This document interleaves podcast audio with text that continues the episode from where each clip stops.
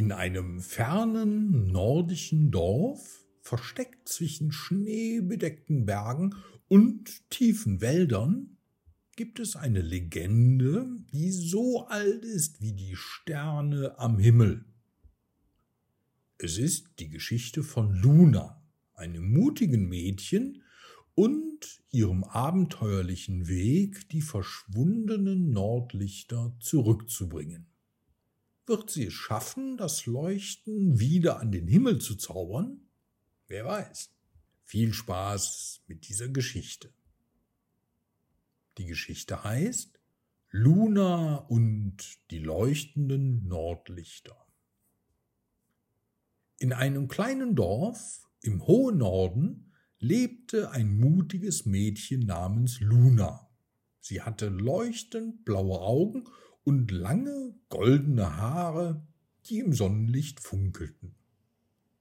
Das Dorf, in dem Luna lebte, war bekannt für die schönsten Nordlichter der Welt. Doch eines Tages verschwanden sie plötzlich. Die Dorfbewohner waren besorgt und traurig, denn die Nordlichter brachten ihnen Freude und Hoffnung. Luna entschied, dass sie etwas unternehmen musste. Ich werde die Nordlichter zurückbringen, sagte sie entschlossen. Ihre beste Freundin, ein kleiner, kluger Polarfuchs namens Freyo, beschloss, sie zu begleiten. Aber wie werden wir sie finden? fragte Freyo. Wir müssen den alten Geschichten folgen, antwortete Luna.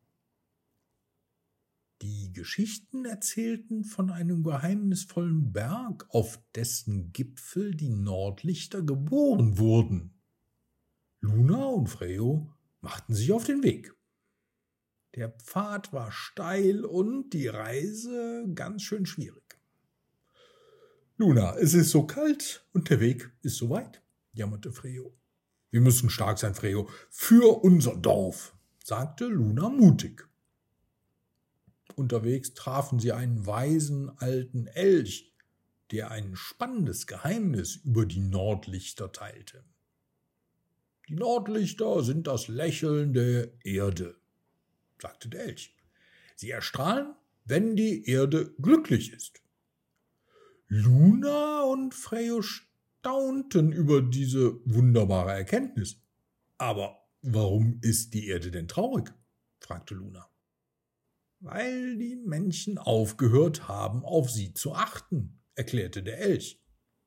Luna verstand, dass es nicht nur darum ging, die Nordlichter zu finden, sondern auch darum, die Erde glücklich zu machen.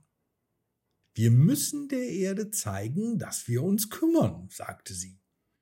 Luna und Freyo halfen unterwegs Tieren in Not und pflanzten neue Bäume. Sie zeigten der Erde ihre Liebe und Fürsorge.